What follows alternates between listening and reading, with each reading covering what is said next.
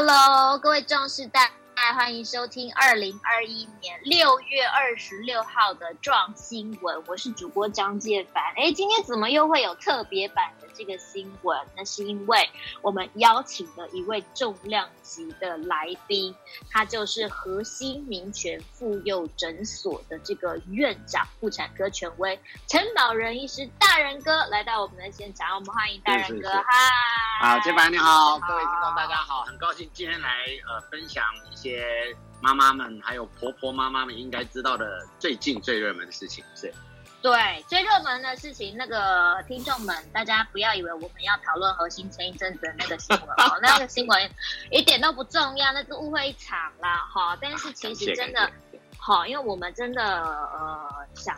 想要关心的就是孕妇，因为其实我自己也生过小孩。假设我这样怀孕，嗯、我也会很担心说，万一我我得了新新冠肺炎怎么办？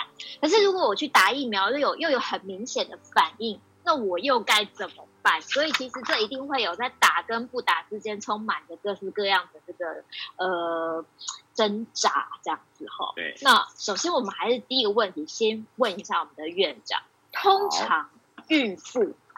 孕妇哈，嗯，到底应不应该去接种这个所谓新冠肺炎的疫苗？不管它的厂牌哦，哈，我先说它到底应不应该去接种疫苗？直接公布答案，孕妇当然应该打，而且比一般人还要更需要打。简单，可是不会不会影响宝宝吗？不会影响到宝宝？我们先，你知道孕妇麻烦的就是哈。就是路人甲、路人乙，关心的人很多。第一个，他要考虑自己；第二个，他要考虑肚子里的小孩；第三个，他要考虑老公；第四个，还要考虑自己的妈跟别人的妈，你知道吗？甚至还有路人路过的人给你的意见。对，隔壁隔壁王太太这样子。是，哎，不不止，有时候捷运站路过的也会有，只是现在大家比较少，搭捷运。甚至于我举最简单一个分享例子，因为答案很明确，可是每个人的想法就很多。我昨天前昨天在看一个门诊，非常有趣。就是孕妇三十八周了，她其实就快要生了。她如果这几天没打，她后面的排生完排序就很后面了。所以呢，你觉得这个孕妇想不想打？其实这个孕妇一定很好玩，没有，她反而不太愿意打，因为她是比较谨慎的人，她觉得某些风险不确定。可是很有趣哦，她是不是为了自己？她觉得这些风险对小孩不是很确定，她怕她的小孩有影响，所以她不要打。好，这第一个。结果她妈妈陪她来，她妈妈说。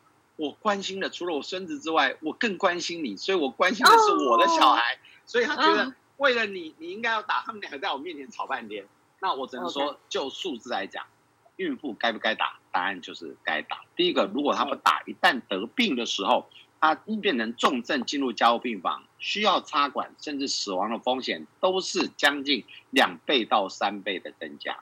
比一般正常人对不对？是的，是的，比一般族群，当然那就不要跟老人比，或者是本来就重大疾病的人。好，对，好，所以你就知道它比较严重。第二个，如果一旦怀孕，你没有照顾过真正又怀孕、染病，甚至需要到插管的人，其实国内最早已经目前已经四五位以上了。有，那孕妇对，那你知道照顾他们是很辛苦的。第一个，他要考量到宝宝。第二个，她一旦孕妇的，因为她怀孕的影响，她的肺的呼吸本来就比较差。第三个，她在治疗上用药更尴尬，有些药又考虑到宝宝不能使用，甚至于她的呃一些呃呃肺的空间，甚至她免疫的一个反应，其实很复杂。所以为什么说基于所有的安全保障，你可以看到全世界共识，孕妇。恭请他尽量可以打就快打，恭请 恭请他赶快打。而且其实，在国内，其实呃呃，我们的这个指挥中心已经宣布了，只要你是孕孕妇，你是跟六十五岁以上的中是在同等级哦，就是你都可以去打，而且还可以选你要打哪一个牌子这样子。哎，是啊，目前可以选的只有他哦，我跟你讲，只有孕妇可以选，孕妇可以选。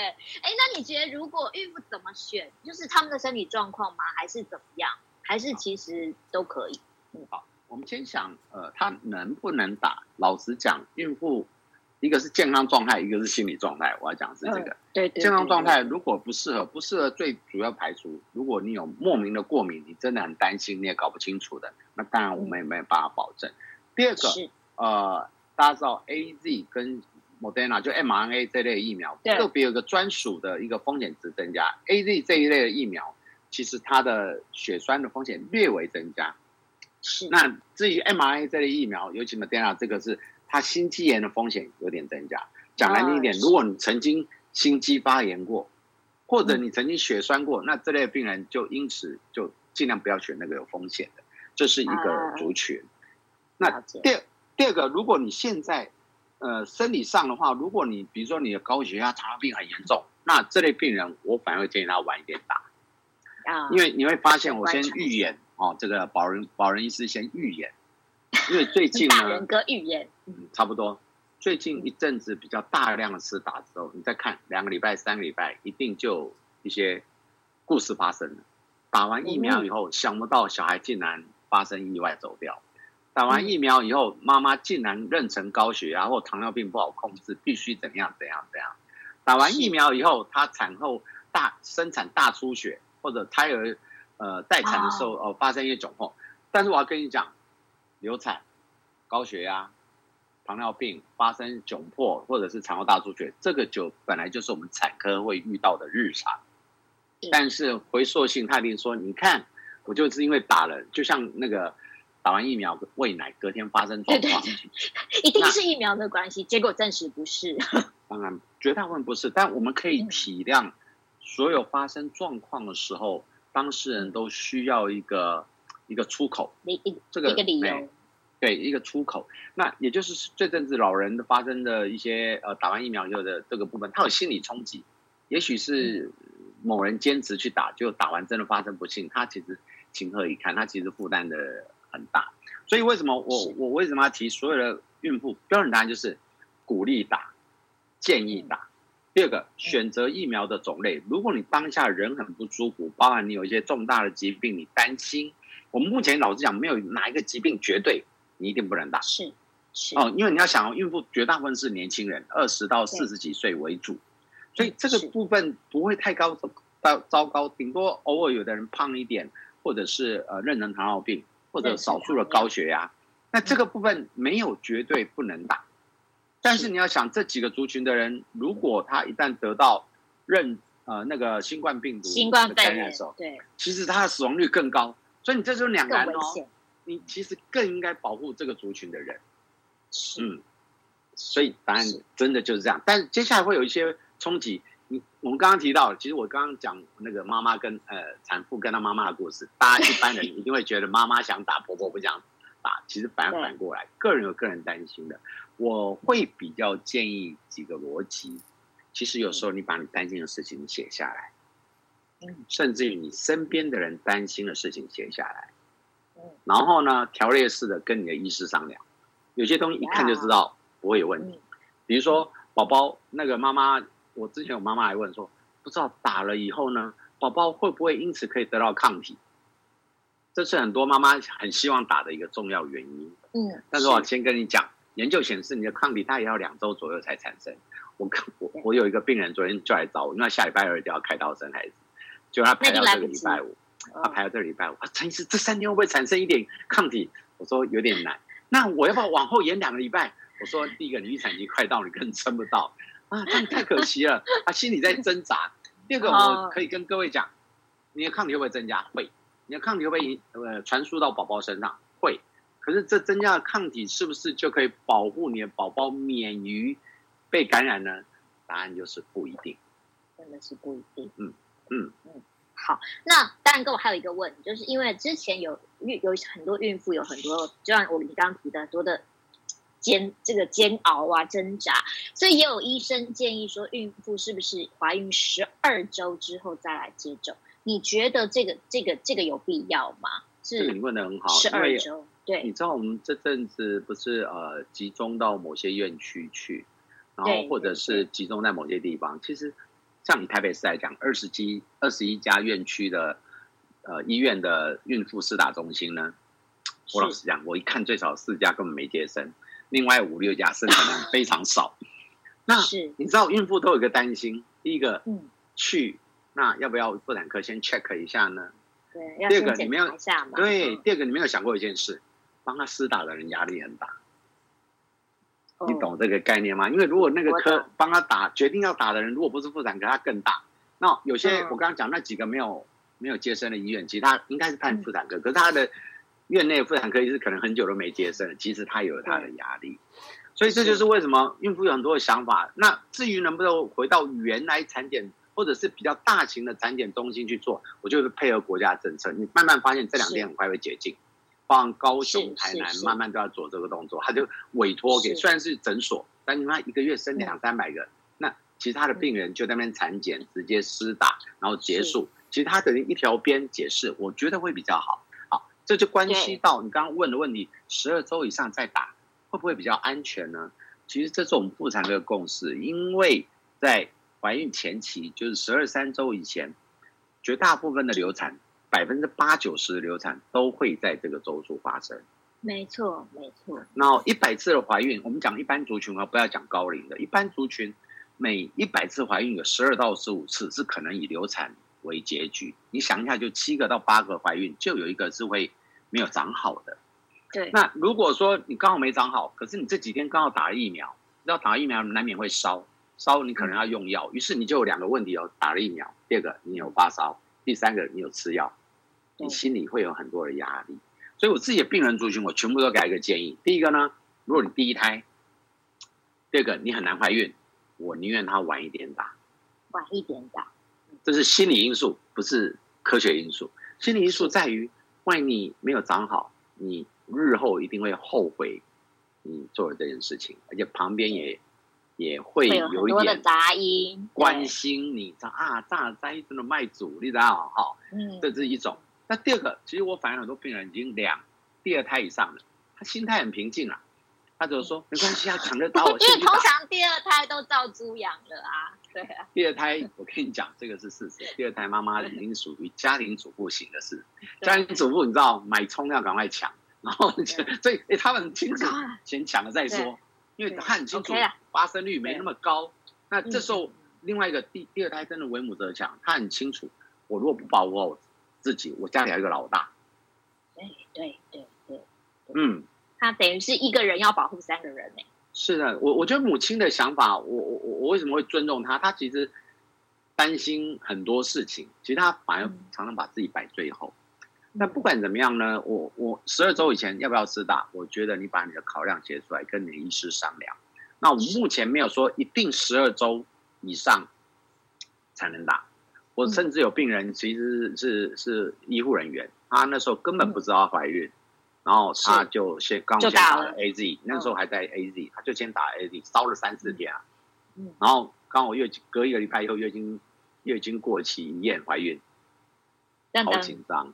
很紧张，对，好险！两个礼拜以后，呃，就是隔两个到现在也快两个月了，他都打完第二剂了，心跳什么都很好，但他也很担心。我跟他说：“你要想哦，你这小孩从小就在有抗体环境之下，这应该是个超级宝宝吧？超级强壮。”嗯嗯，好。大概还有就是，呃，其实很很明显，第一个建议就是能打就去打，第二个是十二周之后再打可能会比较好。第三个就是，可能最近我们希望他能够解禁，就是。回到你原本的产检医生，你信任的医生，以及你的病历可能都在这个诊所，在这个医院，这样子可能会比较有连贯性，让医生比较好判断嘛，对不对？我我觉得理论上是，但是我我也体谅到国家政策会有点难，因为你要知道，呃，现在每家诊所生的不一定那么多。我举例来讲，因为他疫苗一打开的话，必须就十个人嘛，所以必须可能登记累计。对，对，对，啊，这我觉得是。有点难，比如说那家诊所可能生一百个、两百个以上，他当然就很足够的能量可以请他的孕妇就集中，这个是一个方式。可是万一你的诊所生产量可能只有十几位的时候，我觉得是可以集中。第二个，你知道，呃，你领到疫苗，对这家诊所是有压力的，因为这年头呢，如果不在名单内打了，你怎么知道哪一天会被检举？我们是不是有滥用特权呢？你知道今天最新？你知道今天最新消息就是可以残疾可以发放。我所有医师同学每个人骂翻了。这真的很令人尴尬，对不对？第一个，你残疾的判定。那第二个，如果我打了，哎，他刚好是我家亲戚呢，因为他就在候补名单里面。你以后会被人家说哦，你家亲戚比较早打，可他名单比较前面啊。嗯，是啊，那你总不能同样都是我举，甚至最简单的，你会优先找。离你家近一点或者亲戚关系的，还是打他虽然排名很前面，可是他搞不好住到另外一个县市去了，他也可以登记啊。我一定我会选方便的嘛。对，讲是这样讲了，但是人要酸的时候，你总是他跟你有关系，他这个很很麻烦。所以其实我觉得医医疗单位也不一定喜欢协助施打，因为他背负了很多责任。另外，你们不了解，其实我们这次呃施打疫苗，你对于愿意施打疫苗的院所，其实请大家给予感谢。第一个，他完全没有什么获利，你要相信我们，因为国家没给我们什么钱，一个就是一百块钱。第二个，为了施打这个疫苗，你知道它流程。我们当初为了让我们的动线做一些施打的部分，我们要增设非常多人，因为要指引。第二个，空间要独立。我们甚至做了空间，那时候短时间一个晚上做赶工，花了几万块去做一个硬体隔间的改变。是。所以，所以你就了解，其实不一定每个人都喜欢帮人家打疫苗。好。这这是真实的，所以我为什么说对愿意协助你施打疫苗那个单位，你要谢谢人家，因为你一堆人来，要珍惜，对，你一堆人你到那边，他也会怕你你你干不干净啊？对，万一你你你懂吗？你大量的流量来的时候，他也接触，呃，现在是因为铺路量铺路人太多了，你知道早期那时候还没有这么大量发发生的时候，其实只要有一家有接触到那家诊所，要关两个礼拜。我没错没错。那现在是因为太多人了，卫生卫生局不敢叫大家关两个礼拜，要不然很快没诊所了。不然所有人都跑去大医院了，对不对？我记得我同学这次疫情刚爆发，五月十几号，隔三天我就有同学他发发生，结果他就被关，要求关一个礼拜。隔三天以后，另外一个同学发生，他打去，他说啊，你如果都有防护好，OK 的话，你今天消毒，明天就可以开了。不要关了，不要关，这样关全部都关掉了。他一个一从最早两个礼拜，我第一批同学一个礼拜到最后不用，你只要当天清洁干净，隔天继续营业。啊，但是有框接触的人，可能要稍微让他隔离一下。对对，是框列。可是如果你是标准的范本的呃防护，包含 N 九五面罩接触等，那他们还是认为。是可以的，是，好，大然哥，我就要把它拉回来，我们再聚焦一下，就是给孕妇哈，假设呃现因为现在在现在在听的可能是妈妈，是妈妈的妈妈哦，妈妈的婆婆哦，或者是准妈妈，对，好，呃，假设她现在怀孕，然后打了疫苗之后，哪些不舒服的状况必须立刻回到医院？不能好孕妇呢？我自己的病人，我都会跟他讲几个基本原则，第一个，多数局部会疼痛。嗯第二个，绝大部分 AZ 疫苗几乎都会烧，都会烧，然后几乎都会烧，大概八九成以上。因为我们医院那时候呃，大型公司打三百个员工，我们很清楚，越年轻烧的，现在都发烧了，越年轻烧，几乎几乎都是几乎全烧。那天我们印象很深刻，那天打完一堆之后呢，就那天刚好待产的人很少，结果待产室全部躺都是员工，因为在那边打点滴，都在发烧。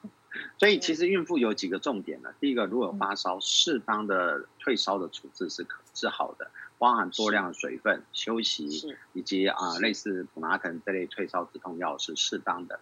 可是如果打了以后，他的烧超过了两天以上，第二个这个烧是高度的烧，甚至到三十九度半、四十度以上，当然一定要回诊去去检查。下一个，如果这个烧和病友。严重的恶心、呕吐，甚至视力的改变，哦，甚至莫名的呼吸困难，哦，下肢肿胀，皮肤产生一些紫斑，这个是讲什么呢？这个是讲栓塞。栓塞。如果我们塞到对塞塞到一些重要血管，你都会头痛、恶心、不舒服；塞到眼睛相关的血管，你会有视力的改变，甚至所谓肺的栓塞，你会喘不过气、下肢肿胀，然后皮肤表皮的呃栓塞会产生皮肤紫斑等。这些其实你要回来，那孕妇还多了一个观察指标，就是胎动。胎动，如果胎动莫名的减少，摇也不太动，那当然就回妇产科再看。赶快回来哈、哦。是的，嗯，好。所以妈妈这个真的很伟大啦，因为她现在心理压力，像你讲身体的压力、心理的压力。那今天也真的很谢谢大仁哥陈院长帮我们解答这些问题。嗯、好，我们还是鼓励。哎，准妈妈们都去打疫苗，保护自己，好，然后也保护身边的人。那也在这里祝所有的妈妈们都生产顺利。我我这边最后最后补充一点点，不好意思，补充一点点。其实我觉得最重要的，孕妇需要的是你的支持，不论她决定。来来来，妈妈的妈妈、妈妈的婆婆、妈妈的先生，来听清楚哦。医生说他需要支持。嗯嗯、对，我为什么要特别讲呢？其实，呃，孕妇最需要的是你身边人的支持，无论她决定私打或不私打，如果她的理由，她非常的强烈相信，那各位请支持她的决定。那不论结果好或不好，也不要过多的责难。那第二个，如果这个孕妇真的决定不想打，或者她当下不能打，我以前常讲过一句话：你不想打，那你就让身边的人都打。也就是说，让身边的人打到，赶快去排队，你就没事了。所以你知道我，欸、怎么跟我想的一样？刚才我也在想说，我不想打，因为我很我会晕针。我觉得我应该叫我身边的人都去保护好，这样就不会害到我。没错。就当然基本的防护，你勤洗手、戴口罩、扫群聚等等之类的这些，你我们本来就要做。那孕妇最重要的是，我觉得不论打或不打，后来怎么样，大家不要怪他。也许他某个理由，他真的担心他会影响宝宝，他就不打。那万一他最后对，他万一真的不幸的染病确诊，哎，其实如果没事过了，大家支持他，因为每个妈妈没有人要去害他的小朋友。也没有人无聊想要让自己染病，这也是我贡献给所有目前不幸确诊的人。我想没有人故意要要要得病。那其实我们就支持他，大家一起度过这个难关，这才是最重要的。一起加油，一起加油！谢谢大人哥，谢谢你接受我们的访问。哇，这真的是帮很多妈妈姐解答了很多的问题。谢谢大人哥，辛苦你了，okay, 谢谢。也谢谢各位壮时代朋友的收听，谢谢你喜欢我们的节目，也欢迎你在 Podcast 的订阅这个壮绅士，然后分享给你身边的好朋友，特别是如果你的朋友家里有孕妇的话，一定要帮我们分享哦。我是介凡，然后目前在线上是我们的承保人陈医师，壮新闻，我们下回见喽，拜拜，可以，拜拜。